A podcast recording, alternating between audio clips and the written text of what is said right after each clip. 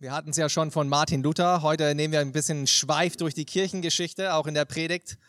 Ich will euch von äh, Athanasius erzählen. Er lebte im vierten Jahrhundert. Er war Bischof von Alexandrien im heutigen Ägypten. Und zu seiner Zeit in, in, im vierten Jahrhundert, da gab es eine gewisse Irrlehre von einem gewissen Arius, die äh, sich in die Kirche, in die Gemeinden hineingeschlichen hatte. Dieser Arius, der leugnete im Prinzip die Gottheit von Jesus Christus. Er sagte, dass Jesus zwar äh, ein äh, höher war als die Menschen, aber dass er eben ein geschaffenes Wesen war. Athanasius, er, er kämpfte letztendlich dafür, für die, die Gottheit und die Trinitätslehre, wie wir sie auch heute noch äh, gerade eben auch bezeugt haben im Apostolikum. Und er war maßgeblich daran beteiligt, dass damals im Kirchenkonzil von Nicea diese biblische Lehre der Dreieinigkeit, dass Jesus vollkommen Gott ist, auch in einem Glaubensbekenntnis damals verankert worden ist. Und dieses Glaubensbekenntnis, das dazu hält auch die weltweite Gemeinde bis zum heutigen Tag, das nizianische Glaubensbekenntnis. Da heißt es über Jesus, wir glauben an den einen Herrn Jesus Christus, Gottes eingeborenen Sohn, aus dem Vater geboren, vor aller Zeit. Gott von Gott, Licht vom Licht, wahrer Gott vom wahren Gott. Gezeugt, nicht geschaffen, das ist der entscheidende Unterschied hier, eines Wesens mit dem Vater. Athanasius und viele mit ihnen, die haben erkannt, dass die Gemeinde letztendlich der Pfeiler und die Grundfeste der Wahrheit ist und dafür sorgen muss als Gemeinde, dass das wahre Evangelium von Jesus Christus, die wahre Lehre über Jesus Christus verkündigt werden muss und verteidigt werden muss.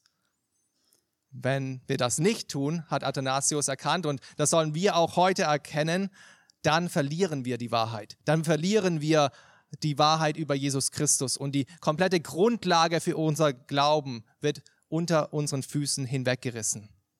Damit letztendlich die Gemeinde seine Mission erfüllen kann, muss uns unsere Vision klar vor Augen stehen. Wir müssen erstmal wissen, was wir glauben, damit wir es dann auch verkündigen und verteidigen können.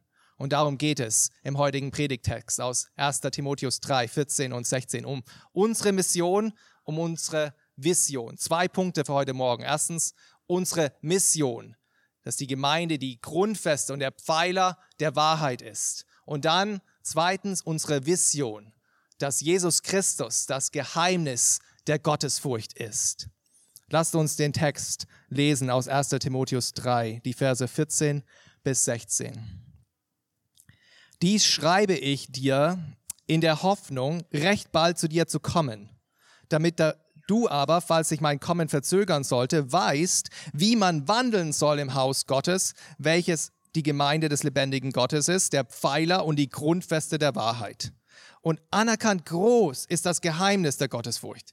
Gott ist geoffenbart worden im Fleisch, gerechtfertigt im Geist, gesehen von den Engeln, verkündigt unter den Heiden, geglaubt in der Welt, aufgenommen in die Herrlichkeit. Amen. Ja, wir sind ja schon einige Wochen im ersten Timotheusbrief und ich habe eingangs in der ersten Predigt erwähnt, dass äh, aller Wahrscheinlichkeit oder äh, höchstwahrscheinlich war es so, dass der Paulus eben nach seiner Gefangenschaft in Rom nochmal frei geworden ist, so 62, 63 nach Christus. Und dass er dann nochmal eine vierte Missionsreise veranstaltet hat, wo er dann auch den Titus in Kreta eingesetzt hat, den Timotheus in Ephesus eingesetzt hat und dann nochmal hier in Asien und, in, und, und in, auch in ähm, Makedonien und in Griechenland gewirkt hat. Und wie wir es auch in diesem Vers 14 gelesen haben, war es seine Hoffnung, dass er nochmals den Timotheus in Ephesus, wo er ihn hinter, hinterhergelassen hat, nochmal besuchen kann, damit er ihn nochmal in den Dienst ein, einweisen kann. Das war sein Herzensanliegen, ihn nochmal zu besuchen. Und Paulus war sich aber auch bewusst, dass menschliche Pläne sich verändern können. Das hat er auch schon mehrmals in seinem Dienst erlebt. Und deswegen vorsichtshalber, falls es nicht klappt, dass er kommt, falls sich sein Kommen verzögert, will er dem Timotheus hier mal schon mal als Brief auf dem postialischen Weg äh, was mit auf den Weg geben, wie er sich letztendlich verhalten soll in der Gemeinde, wie er wandeln soll im Hause Gottes. Das ist letztendlich der Zweck und der Anlass dieses Schreibens. Darum schreibt er dem Timotheus. Aber was bedeutet diese bildhafte Sprache hier eigentlich? Wie man wandeln soll im Haus Gottes. Das sind ja zwei äh, Sprachbilder, die hier verwendet werden. Was bedeutet es hier zu wandeln? Es geht natürlich nicht darum, wie, wie Timotheus im, im Gotteshaus laufen soll, darum geht es nicht. Es geht darum, wie sein Lebenswandel aussehen soll, wie sein Verhalten aussehen soll im Hause Gottes. Und, und dieses Haus Gottes, das ist kein physisches Haus, kein Haus aus Stein oder aus Zement oder wie auch immer, sondern es geht hier um den Haushalt Gottes. Es ist also weniger ein, ein bauliches Bild, das hier uns vor Augen schweben sollte, sondern vielmehr ein familiäres Bild. Haushalt, Familie. Im Endeffekt geht es in diesem ganzen Brief darum, was sind die Verhaltensregeln in der Familie Gottes. Jede Familie hat Verhaltensregeln. Wir haben in unserem Haushalt gewisse Familienregeln. Ich denke, euch geht es genauso. Und hier geht es letztendlich darum, wie sollen wir uns im Hause Gottes, im Haushalt Gottes, in seiner Familie verhalten. Und der ganze Brief, wir haben es ja schon gesehen in den ersten drei Kapiteln, der zeugt davon, was diese Verhaltensregeln sind. Ganz am Anfang, in Kapitel 1, Vers 3, haben wir gesehen, dass im Haushalt Gottes die Irrlehre unterbunden werden muss. Wir haben auch gesehen, dass man an der gesunden Lehre des Evangeliums von Jesus Christus festhalten soll. 1. Timotheus 1, äh, Vers 11 und 6, Vers 3. Im Haushalt Gottes, da soll gebetet werden. Nicht nur für die eigenen Belange, sondern für alle Menschen. Kapitel 2, Vers 1.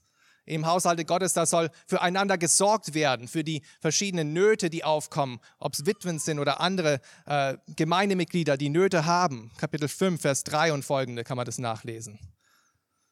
Im Haushalte Gottes, da haben die verschiedenen Familienmitglieder auch verschiedene gottgegebene Rollen, die man verstehen muss und dann auch ausleben soll, ob Mann oder Frau. Kapitel 2, die Verse 8 bis 15 haben wir vor einigen Wochen betrachtet.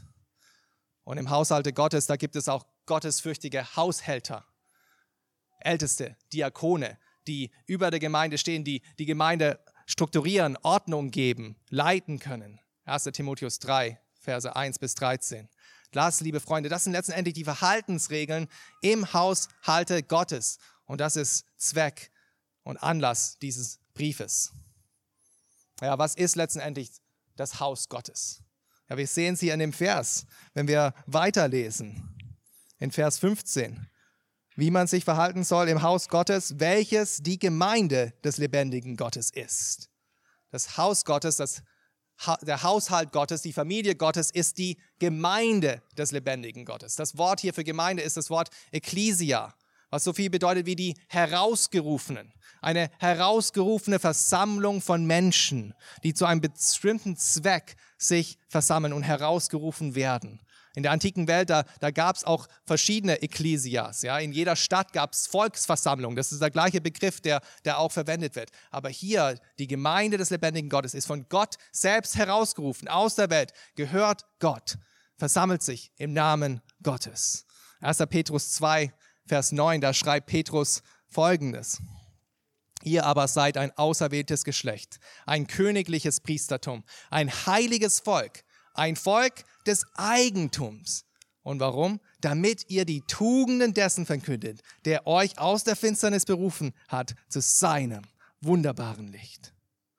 Geschwister, das ist es, was die Gemeinde ist. Wir sind ein Volk, das aus der Welt, aus der Finsternis herausgerufen wird und wir versammeln uns als auserwähltes, als heiliges Volk Gottes, das Gott gehört. Ist es uns wirklich bewusst?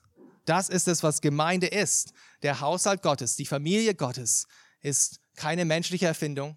Das ist nicht was, was, was irgendwelche äh, Institutionen oder der Papst oder irgendwelche Kirchengremien sie ausgedacht haben. Nein, der lebendige Gott selbst, der ist derjenige, der seine Gemeinde herausruft, seine Ekklesia aus der Welt herausruft, zu seinem Heiligtum werden lässt. Er selbst, Gott selbst ist der Urheber und auch der Erfinder der Gemeinde. Es ist seine Idee. Was ist es dann, was der Auftrag letztendlich der Gemeinde ist? Was ist der Auftrag der Gemeinde? Zu was hat uns der lebendige Gott aus der Welt herausgerufen? Warum sind wir überhaupt heute Morgen hier versammelt? Was ist Sinn und Zweck dieser Versammlung? Was ist unser Auftrag? Was ist unsere Mission? Was ist es, was wir erfüllen dürfen und müssen? Ja, es steht hier im Text, Vers 15. Die Gemeinde des lebendigen Gottes ist und Pfeiler und die Grundfeste der Wahrheit. Das ist es, was unsere Mission ist. Ein Pfeiler und eine Grundfeste der Wahrheit zu sein. Wenn wir uns nochmal vor Augen halten, den Kontext von Ephesus. In Ephesus wir können es auch zum Beispiel in ähm, Apostelgeschichte 19 nachlesen, wo es diesen Aufruhr gab. Da gab es den Tempel der Göttin Artemis oder Diana wird sie auch genannt. Und es war damals in der antiken Zeit eines der sieben Weltwunder der Antike. Es war ein imposanter, ein grandioser Bau. 130 Meter lang, 70 Meter breit, getragen von 100, 127 majestätischen und imposanten Marmorsäulen die bis zu 20 Meter in die Luft ragen. Diese Säulen sind, glaube ich, nur sieben, acht Meter hoch, haben wir mal ausgerechnet. Dieses Götzenhaus, das war auf, auf einer stabilen Grundfeste gegründet. Und beeindruckende Pfeiler, die, die ragten in den Himmel empor und stützten diesen imposanten Bau. Das war das Wahrzeichen von Ephesus. Und wenn Paulus hier dieses Bild von Pfeiler und von Grundfeste benutzt, da musste Timotheus und, und auch die Epheser bestimmt auch an diesen Tempel der Artemis denken. Das hat ihnen vor Augen gestanden. Dieser heidnische Tempel der toten Göttin Artemis. Das war letztendlich ein, ein Pfeiler und eine Grundfeste einer Lüge. Aber was Paulus hier schreibt, ist, dass die Gemeinde der Pfeiler und die Grundfeste der Wahrheit ist. Pfeiler und Grundfeste der Wahrheit. Ja, was bedeutet das? Was bedeuten diese Wortbilder, die hier verwendet werden? Pfeiler der Wahrheit. Der Zweck eines Pfeilers ist letztendlich, wie wir es hier auch sehen, ein Dach zu stützen, ein Gebäude zu stützen. Und das ist letztendlich auch der Auftrag der Gemeinde, die Wahrheit hochzuhalten, die Wahrheit zu stützen und zu verkünden. Was bedeutet das letztendlich dann auch für uns, die Wahrheit hochzuhalten? Ja, als Pfeiler, als Stütze der Wahrheit müssen wir die Wahrheit verkünden. Wir sollen sie nicht verheimlichen, wir sollen sie nicht verschleiern oder in die Ecke schieben. Nein, wir müssen sie und dürfen sie verkünden. Wir sollen nicht schweigen, wir sollen nicht irgendwie den Mund zumachen, nur weil die Wahrheit vielleicht unangenehm ist, weil sie unangebracht ist in unserer Gesellschaft, weil sie nicht mehr hineinpasst in das Weltbild unserer gottlosen Gesellschaft. Nein, unser Auftrag als Gemeinde ist es, die Wahrheit von Gottes Wort leuchten zu lassen, zu stützen, in die Welt hineinzutragen, hochzuhalten. Die Wahrheit von Gottes Wort, von wer Gott ist, wer wir sind, wer Jesus Christus ist. Diese biblische Wahrheit, alle 66 Bücher müssen wir hochhalten, dürfen wir verkünden. Das ist Sinn und Zweck eines Pfeilers. Deswegen liebe Freunde. Deswegen verkündigen wir auch jede Woche hier Gottes Wort. So gut es geht, treu. In Schwachheit, aber in der Verkündigung von Gottes Wort. Deswegen verkündigen wir auch jede Woche hier das Evangelium von Jesus Christus, dass er der alleine Erlöser ist, wie wir es auch schon gesungen haben. Die Gemeinde ist, die, der Pfeiler der Wahrheit und die Gemeinde ist auch die Grundfeste der Wahrheit. Die Grundfeste ist letztendlich der Sockel, die Basis, das Fundament, die Grundlage. Und die Gemeinde, liebe Freunde, die muss sicherstellen, dass die Wahrheit, dass die Wahrheit nicht unterspült wird, unterwandert wird, ausgehöhlt wird. Wie gelingt uns das? Ja, wir lassen und wir lassen nicht zu, dass die Wahrheit durch falsche oder durch fremde Lehre letztendlich untergraben wird. Wir verteidigen die Wahrheit. Wir verteidigen die Wahrheit von, von Anfechtung von außen, aber auch von innen, von innerhalb der Gemeinde, von Angriffen von, von außen und von innen. Wir bewahren, wir beschützen, wir verteidigen die Wahrheit vor aller Lügenrede, vor aller falschen Lehre. Liebe Freunde, die Gemeinde, die erfindet die Wahrheit nicht, die definiert die Wahrheit nicht. Nein, das Fundament unserer Wahrheit ist letztendlich das Wort, das von den Propheten und den Aposteln hier in der Heiligen Schrift festgehalten worden ist. Der Eckstein unseres Glaubens ist der Herr Jesus Christus selbst. Aber die Gemeinde hat die Rolle, so ähnlich wie eine Konservendose, die Wahrheit zu konservieren, zu erhalten. Wir sind letztendlich wie eine Konservendose, kann man sagen. Zu bewahren, diesen kostbaren Inhalt, der uns anvertraut worden ist, zu schauen und zu, darauf bedacht zu sein, dass diese Wahrheit nicht verfälscht wird, nicht verdreht wird. Das, liebe Freunde, ist unser Auftrag. Das ist auch, was es bedeutet, konservativer Christ zu sein. Das ist kein Schimpfwort. Wir konservieren dieses kostbare Gut, das uns gegeben worden ist. Leute, ist das nicht ein grandioser Auftrag, den Gott uns gegeben hat? Dieser Auftrag, dem der Gemeinde, der Gemeinde anvertraut worden ist. Es ist nicht irgendeinem Papst anvertraut worden, nicht im Kirchenkonzil, nicht mal Ältesten in der Gemeinde, sondern der Gemeinde. Der Gemeinde ist dieser Auftrag anvertraut worden. Und wir alle, wir alle haben dieses Vorrecht und auch diese Verantwortung, diesem Auftrag gerecht zu werden, diese Mission zu erfüllen, dass auch hier in Freiham Gottes Wahrheit verkündigt wird, unverfälscht, unverfehlt, unbefleckt. Und dann liegt es auch an allen von uns, die hier sind, allen, die sich hier äh, auch als, als Mitglieder dazugehörig fühlen und wissen, ihr seid auch verantwortlich, was von dieser Kanzel gepredigt wird. Es kommt nicht nur auf mich drauf an, ihr müsst auch mir die Rückmeldung geben, wenn ich vielleicht mal abirre. Gott bewahre uns davor. Ja, was passiert, wenn eine Gemeinde das nicht mehr tut? Was passiert, wenn eine Gemeinde nicht mehr Pfeiler und Grundfeste der Wahrheit ist? Ja, dann geht es einer Gemeinde genauso wie dem Tempel in Ephesus. Man kann heute noch hingehen, es ist eine Ruine, da stehen vielleicht noch einzelne Pfeiler, aber es ist kein Dach mehr da, keine Wände mehr da. Die Grundfesten sind vielleicht ansatzweise noch da, aber das Haus ist weg. Eine Ruine. Und Geschwister, eine Gemeinde, die die Wahrheit nicht mehr hochhält, eine Gemeinde, die die Wahrheit nicht mehr verteidigt, diese Gemeinde wird über kurz oder lang zu einer geistlichen Ruine verfallen. Ein Haus, in dem Gott nicht mehr wohnt, ein Tempel, von dem sich der Heilige Geist verabschiedet. Geschwister, das ist unser Auftrag. Unsere Mission als Ortsgemeinde hier im Münchner Westen, unser Vorrecht, unsere Verantwortung ist Gottes Wahrheit in seinem Wort zu verkündigen und zu verteidigen. Denn wir sind Pfeiler und Grundfeste der Wahrheit. Wir sind nicht Haus der toten Göttin Artemis, sondern wir sind das Haus des lebendigen Gottes. Und sein Wort ist lebendig. Sein Wort ist wirksam. Sein Wort will immer das erfüllen, zu was er es ausgesandt hat. So können wir in Zuversicht vorangehen, seine Wahrheit treu zu verkündigen. Was ist die zentrale Wahrheit? Die absolute zentrale Wahrheit, die der Gemeinde letztendlich anvertraut worden ist. Welche Botschaft soll und muss die Gemeinde verkündigen und verteidigen? Was ist der Inhalt letztendlich unseres Auftrags? Was ist die Vision, die unsere Mission vorantreibt? Ja, das ist die Geheimnis oder das Geheimnis der Gottesfurcht in Jesus Christus offenbart. Das ist unser zweiter Punkt, unsere Vision. Christus ist das Geheimnis der Gottesfurcht. Schaut euch nochmal Vers 16 an. Und anerkannt groß ist das Geheimnis der Gottesfurcht. Gott ist geoffenbart worden im Fleisch, gerechtfertigt im Geist, gesehen von den Engeln, verkündigt unter den Heiden, geglaubt in der Welt, aufgenommen in die Herrlichkeit.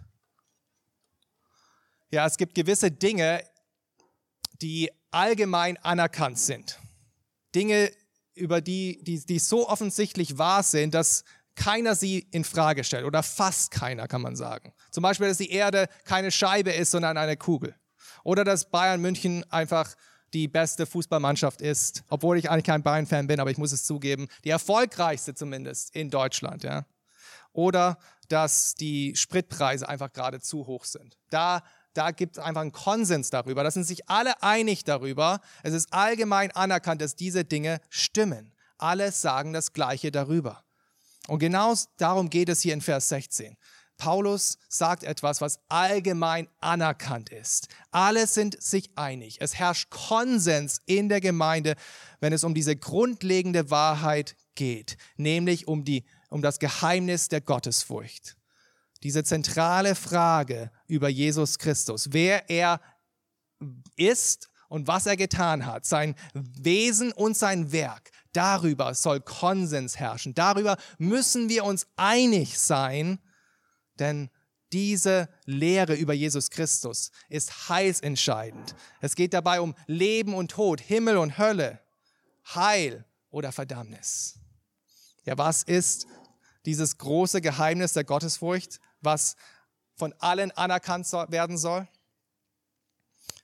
Wir müssen uns erstmal überlegen, was dieses Wort Geheimnis und Gottesfurcht zu bedeuten hat. Vielleicht mal die Frage an die Kinder. Könnt ihr, ihr könnt mal kurz zuhören. Kinder, hat euch jemand schon mal ein Geheimnis gesagt? Und wenn jemand euch ein Geheimnis sagt, was sagen sie danach meistens? Genau, verrate es niemanden, sag's keinem weiter. Und genauso denken wir meistens über Geheimnisse nach, ja? Es ist was, was wir nicht weiter sagen sollen. Aber in der Bibel, wenn in der Bibel von Geheimnissen der, die, die Rede ist, dann ist es sehr wohl so, dass wir dieses Geheimnis weitersagen sollen. Und genauso ist es auch hier. Hier geht es darum, dass ein Geheimnis, das bisher mysteriös verborgen war, offenbart wird, gelüftet wird. Es ist wie so, wenn jemand dir sagt, hey, ich habe das Geheimnis zu einer glücklichen Ehe dann wird er dir danach quasi das Geheimnis offenbaren, verraten, nicht wahr? Oder äh, wenn man sagt, ich habe einen Geheimtipp über ein bestimmten, bestimmtes Café oder Restaurant, das richtig gutes Essen hat oder richtig guten Kaffee hat, dann willst du auch was offenbaren, was weitergeben, bekannt machen. Und genauso ist es auch hier. Das Geheimnis der Gottesfurcht, das wird hier in diesen Versen oder in diesem Vers 16 gelüftet, offenbart. Das große Geheimnis der Gottesfurcht. Und Gottesfurcht, das ist wirklich auch das Schlüsselwort von diesem ganzen Brief hier im äh, 1. Timotheus. Es wird achtmal verwendet. Gottesfurcht kann auch als Frömmigkeit übersetzt werden oder Gottseligkeit.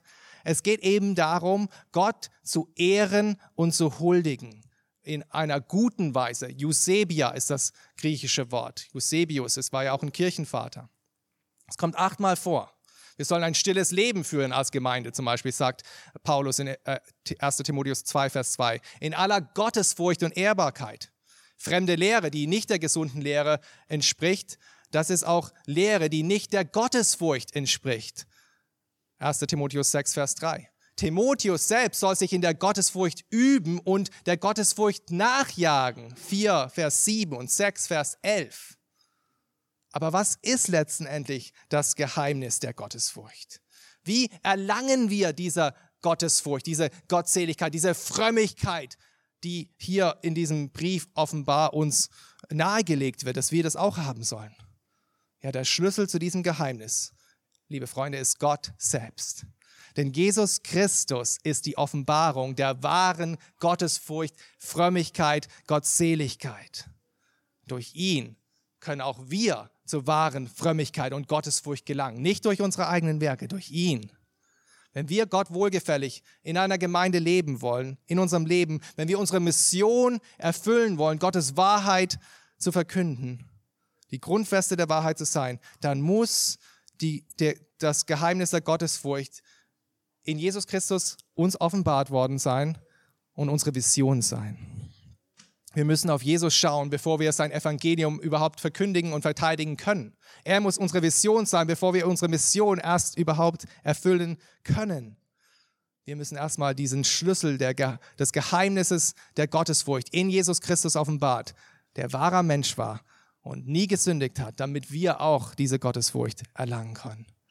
Und die letzten sechs Zeilen von diesem Vers 16, die offenbaren uns letztendlich in, in voller Pracht, wie so ein Geschenk, wo man ein, ähm, eine Lage von Geschenkpapier nacheinander aufmacht und dann kommt das wunderbare Geschenk zum Vorschein. Genau das sehen wir hier. Sechs Zeilen, die uns offenbaren, wer Jesus Christus ist, das Geheimnis der Gottesfurcht. Schaut euch nochmal diese Verse an.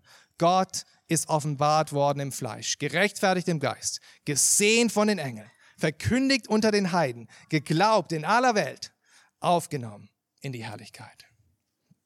Freunde, wir haben ja vorhin schon ein Glaubensbekenntnis zusammen bekannt und hier handelt es sich um ein, eines der ältesten Glaubensbekenntnisse der Urgemeinde, die es überhaupt gibt und die hier in der Heiligen Schrift verfasst worden ist und, und festgehalten worden ist. Es ist ein Lied zu Christus, ein Christus-Hymnus, so ähnlich wie Philippa 2, die Verse 5 bis 11 wo wir über äh, Jesus, der als Knecht äh, seine, seine Gottheit im Himmel verlassen hat und Knecht geworden ist. Oder 1. Korinther 15, Vers 3 und 5. Und hier haben wir auch mit so einem Bekenntnis, so einem Lied zu Christus hier zu tun. Und diese Kernwahrheiten über Jesus Christus, die wurden damals festgehalten in so einer Liedform, in so einer Bekenntnisform, damit die Christen damals und auch heute sich an diese Kernwahrheiten von Jesus Christus, wer er ist, was er getan hat, sich erinnern können, das immer wieder auch ins Gedächtnis abrufen konnten. Lasst uns Zeile für Zeile dieses wunderbare Lied durchgehen. Gott ist geoffenbart worden im Fleisch. Die erste Zeile. In manchen Übersetzungen steht hier, dass er ist geoffenbart worden im Fleisch. Und tatsächlich wird hier äh, in dem Urtext das Relativpronomen er verwendet. Aber er bezieht sich letztendlich auf den lebendigen Gott im vorigen Vers, auf Gott selbst, der lebendige Gott, von dem im vorigen Vers die Rede war, der, der Gott, der in, in, in unzugänglichem Licht wohnt, den kein Mensch gesehen hat und kein Mensch sehen kann, 1 Timotheus 6, Vers 16, dieser Gott ist in der Menschwerdung von Jesus Christus sichtbar geworden. Durch Jesus Christus wird der unsichtbare Gott sichtbar, greifbar.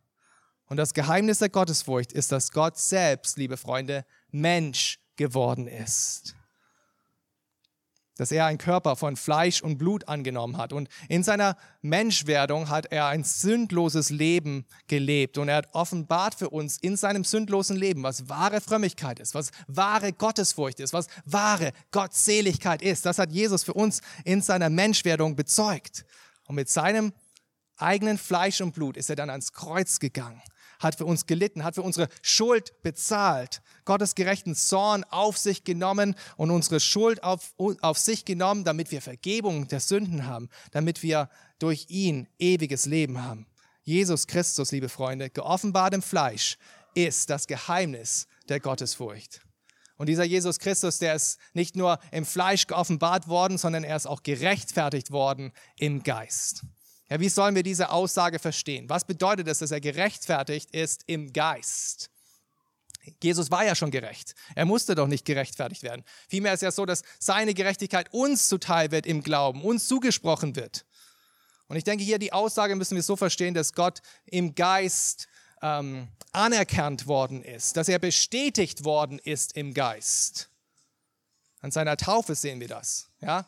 Als der Geist in Form einer Taube herabkam, als Gott vom Himmel gesprochen hat, dieses ist mein Sohn, mit dem ich wohlgefallen habe, da wurde Jesus vor aller Augen der Anwesenden anerkannt als der Gesalbte Gottes, der in der Kraft des Heiligen Geistes hinausgehen wird in die Welt und seinen Dienst vollbringen wird.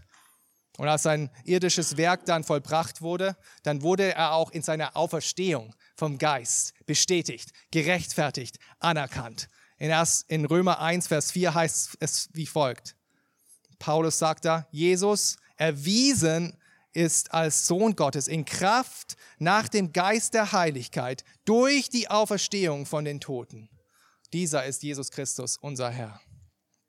Freunde, letztendlich die leibliche Auferstehung von Jesus Christus das ist die Bestätigung des Heiligen Geistes, die Anerkennung, dass er wirklich auch sein Werk vollbracht hat, dass sein Sühneopfer am Kreuz auch genügsam war, dass es genug war, dass nichts mehr machen musste, dass er es vollbracht war, dass der Preis bezahlt worden ist. Denn der ewige Gott musste seinen Sohn wieder auferwecken von den Toten, weil er nicht mehr im, im Totenreich bleiben konnte. Die göttliche Anerkennung vom Geist die Anerkennung und Bestätigung, dass Jesus Christus sein Werk vollbracht hat, ist die Auferstehung unseres Herrn Jesus Christus. Jesus ist gerechtfertigt im Geist und er ist gesehen von den Engeln. Wann wurde Jesus Christus denn gesehen von den Engeln? Ja, es gibt viele Male in seinem Leben, wo das passiert ist. Sein, seine Geburt wurde ja von Engeln angekündigt. Die haben ihn natürlich gesehen, sonst hätten sie ja den, den Hirten überhaupt gar nicht sehen, sagen können oder verkündigen können. Sie haben das Kindlein in der Krippe gesehen, haben es dann verkündigt den Hirten und so weiter. Nach 40, Jahr, 40 Tagen, als er in der Wüste war, heißt es im Markus Evangelium, dass Engel kamen und ihm dienten. Wieder gesehen von den Engeln. In seiner schwersten Stunde in Gethsemane da war es so, dass ein Engel kam und ihn stärkte, als er da im Gebet mit Gott gerungen hat, seinen Willen zu tun. Bei seiner Auferstehung rollte ein Engel den Grabstein vom Grab weg, Matthäus 28, Vers 19. Und zwei Engel bezeugten seine Auferstehung den Frauen, die am Morgen zum Grab kamen, mit den Worten, er ist nicht hier, er ist auferstanden. Er wurde von den Engeln gesehen, durch sein ganzes Leben hindurch. Und bei seiner Himmelfahrt erschienen auch wieder zwei Engel die den Jüngern erklärten, dass genauso wie er in den Himmel hinaufgefahren ist, er auch wieder wiederkommen würde. Jesus Christus ist und wurde gesehen von den Engeln. Und auch in diesem jetzigen Augenblick wird er von den Engeln gesehen. Er ist zur Rechten Gottes im Himmel. Tag und Nacht rufen da die Engel mit lauter Stimme, würdig ist das Lamm, das geschlachtet worden ist, zu empfangen Kraft und Reichtum und Weisheit und Stärke und Ehre, Ruhm und Lob. Offenbarung 5, Vers 12. Oh, stellt euch vor, diese mächtigen Wesen, diese himmlischen Wesen, vor denen selbst wir Menschen äh, Furcht haben und, und zurückweichen in Ehrfurcht vor diesen Cherubim und Seraphim und Engeln, diese Engel, diese majestätischen Wesen, die bezeugen, die verkündigen, die sehen Jesus Christus als das Geheimnis der Gottesfurcht an. Und sie preisen ihn und loben ihn und, und ehren ihn und rühmen seinen heiligen Namen. Wollen wir in dieses Lied auch nicht einstimmen, der Engel? Er ist gesehen von den Engeln. Er ist verkündigt unter den Heiden. Paulus war ja der erste Verkündiger von Gottes Wort und von Gottes Evangelium unter den Heiden. In seinen drei Missionsreisen hat er das Evangelium von Jesus Christus bis an, den, an die Enden der römischen Welt letztendlich verkündet.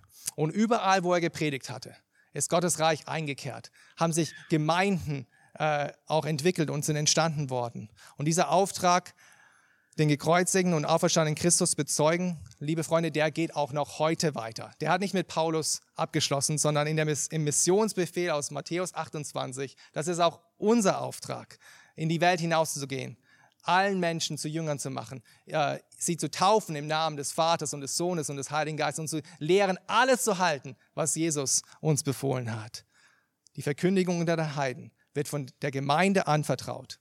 Nicht irgendeiner Missionsgesellschaft, nicht irgendeinem einzelnen Evangelisten, sondern uns allen wird dieser Auftrag anvertraut.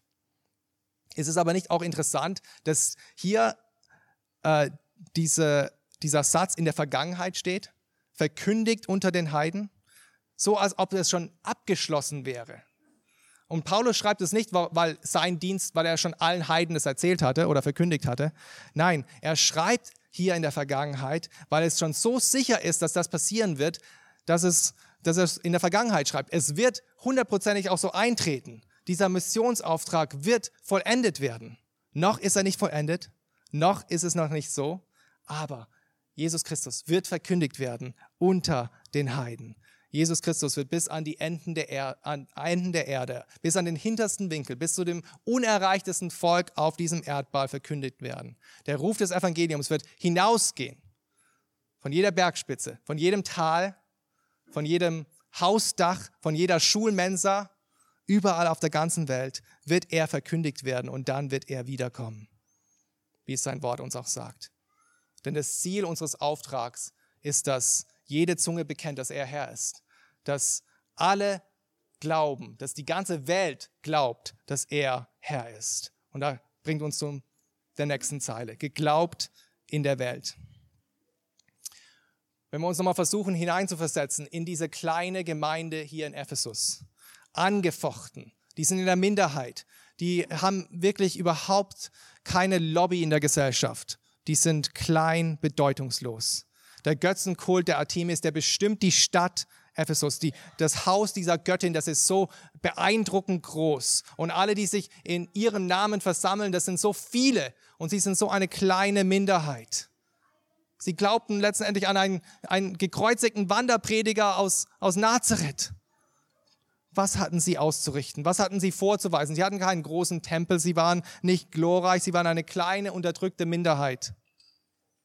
Aber dieses Bekenntnis, liebe Freunde, das ermutigt sie so sehr. Geglaubt in aller Welt. Nicht nur in eurer kleinen Versammlung, sondern in aller Welt. Und dieses Bekenntnis, Freunde, das hat für uns die gleiche Wirkung, diese gleiche hoffnungsvolle Wirkung, dass wir nicht allein sind. Ja, wir mögen hier nur ein paar Dutzend Menschen sein im Münchner Westen, aber Jesus Christus ist geglaubt in aller Welt bis an die Enden der Welt ist er geglaubt. Von allen Seiten her bis in Ewigkeit ist er geglaubt. Nicht nur ich glaube an diesen gekreuzigten und auferstandenen und in den Himmel gefahrenen Herrn Jesus Christus, sondern es gibt Geschwister auf der ganzen Welt. Ich kann sie treffen Und im Himmel werde ich sie einmal von Angesicht zu Angesicht sehen, die an denselben auferstandenen Herrn glauben. Das ermutigt uns. Wir haben Glaubensgeschwister in aller Welt. Er ist, ge er ist geglaubt in aller Welt. Und letztlich ist er auch aufgenommen in Herrlichkeit. Freunde, das ist die letzte Zeile dieses wunderbaren Christus-Hymnus, dieses Liedes. Und es zeugt von der Himmelfahrt unseres Herrn Jesus Christus in, und seiner Verherrlichung in den Himmel zur Rechten seines Vaters. Derjenige, der sich der, des Schmach des Kreuzes ausgesetzt hat, der sich erniedrigt hat, der Mensch wurde, der wird in seiner Himmelfahrt wieder verherrlicht, zu seiner, seinem rechtmäßigen Platz wieder verliehen, der, der er verdient hat weil er bis zum Tod gehorsam war, hat ihn Gott über alle Maßen wieder verherrlicht und ihm den Namen verliehen, der über alle Namen ist, Philippa 2, Vers 9. Und nachdem er uns von, seinen, von unseren Sünden gereinigt hat, hat er Platz genommen zu Rechten des Vaters. Hebräer 1. Er sitzt, er ruht. Sein Werk ist vollbracht. Er ist jetzt im Himmel, entthront in aller Herrlichkeit und er wird wiederkommen. Und weil er verherrlicht ist, weil er schon jetzt im Himmel ist, können wir sicher sein, dass wir jetzt schon mit ihm, verbunden mit ihm, auch schon versetzt worden sind in himmlische Regionen. Dass wir als seine Miterben, wenn wir hier auf Erden mit ihm leiden werden, auch eines Tages mit ihm verherrlicht werden. Das ist unsere große Zuversicht. Eine glorreiche Zukunft steht uns bevor, die, die wir unserem Glauben, unserem Herrn Jesus Christus geschenkt haben. Dieses Geheimnis der Gottesfurcht was wir durch seine Gnade entdeckt haben, das gelüftet worden ist, ist so, dass wir auch eines Tages mit ihm verherrlicht werden. Unser irdischer Leib wird verwandelt werden. Wir werden äh, in einem Augenblick, in einem Augenzwinkern, sagt Paulus an anderer Stelle, auferstehen, einen unverweslichen Leib bekommen und mit ihm für immer in der Ewigkeit sein, in seiner Herrlichkeit, in seiner Gegenwart. Freunde, das ist das Geheimnis der Gottesfurcht. Und vielleicht bist du heute Morgen hier und du glaubst noch nicht an diesen Herrn Jesus Christus. Freund, heute Morgen wurde dieses Geheimnis für dich gelüftet. Du hast gesehen aus Gottes heiligen Wort, wer Jesus wirklich ist, was er wirklich getan hat. Und du kannst auch durch Glauben an ihn versöhnt werden mit einem heiligen Gott, deine Sünden reingewaschen bekommen, Beziehung haben mit Gott, ewige Zukunft bei Gott in aller Ewigkeit ich habe heute dir diesen Messias, diesen heiligen Gottes, den Sohn Gottes verkündigt. Jetzt liegt es an dir, ob du auch deinen Glauben ihm schenkst. Und Geschwister, Jesus Christus, er ist das Geheimnis der Gottesfurcht. Mensch gewordener Gott, leidender Gottesknecht, auferstandener Herr, in den Himmel gefahrener Sohn Gottes. Nur dieser Jesus Christus, der in uns in den heiligen Schriften bezeugt worden ist, nur dieser Jesus Christus kann retten. Nur dieses, dieser Jesus Christus verkündigen wir. Nur diesen Jesus Christus verteidigen wir. Er ist das offenbarte Geheimnis der Gottesfurcht, durch den wir wahre Frömmigkeit und wahre Gottesfurcht erlangt haben. Und wir, liebe Freunde, wir erfüllen unsere Mission, die Grundfeste der Wahrheit zu sein, indem wir unsere Vision auf das Geheimnis der Gottesfurcht ausrichten auf unseren Herrn Jesus Christus. Wir schauen auf ihn und in dieser Kraft und Zuversicht können wir vorausgehen und unsere Mission erfüllen. Und einer, der das genauso gemacht hat, war auch ein weiterer Kirchenvater, Polycarp beim Namen, der im zweiten Jahrhundert gelebt hat. Er war Bischof von Smyrna, heutiges Izmir in Türkei.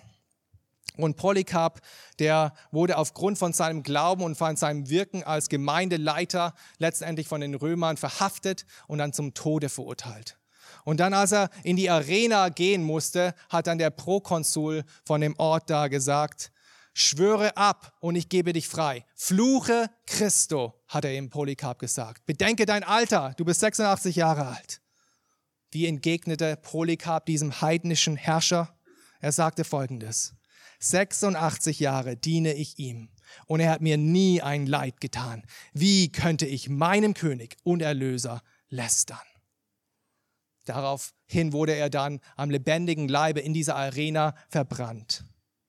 O möge Gott uns auch helfen, dass dieses Geheimnis der Gottesfurcht auch unsere Vision ist, damit wir, so wie Polycarp, so wie unzählige vor uns in der Kirchengeschichte, die uns vorangegangen sind, bis in den Tod unsere Mission erfüllen können, die Grundfeste der Wahrheit zu sein und zu bleiben.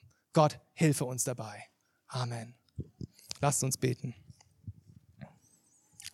Ja, himmlischer Vater, wir erkennen an, dass wir schwach sind und dass wir vollkommen auf dich angewiesen sind. Wir danken dir, dass du diesen Schatz von deinem Wort und von deiner Wahrheit und von der Offenbarung von Jesus Christus der Gemeinde anvertraut hast. Dass wir diese Wahrheit in die Welt hinaustragen können, verkündigen können und dass wir vor jeglichen Angriffen auch verteidigen können. Und wir wissen, dass dein Wort nicht leer zurückkehrt. Und wir bitten dich, dass du auch in uns eine größere äh, Erkenntnis von Jesus Christus schenkst, dass wir einfach so sehr von ihm, ja auch in unserem ganzen Wesen äh, hinaufgebracht werden, dass wir es erkennen dürfen, dass er wahrhaftig das Geheimnis der Gottesfurcht ist, dass er derjenige ist, der glorreich ist, der siegreich ist, der auferstanden ist, der im Himmel für uns einsteht und der wiederkommen wird, dass er das Alpha, der, das Alpha und das Omega ist. Wir bitten dich, hilf uns dabei, dass er unsere Vision bleibt, dass aus der Kraft des Heiligen Geistes wir dann hinausgehen können, unsere Mission erfüllen können. Zu deiner Herrlichkeit, zu deiner Ehre allein bitten wir. Amen.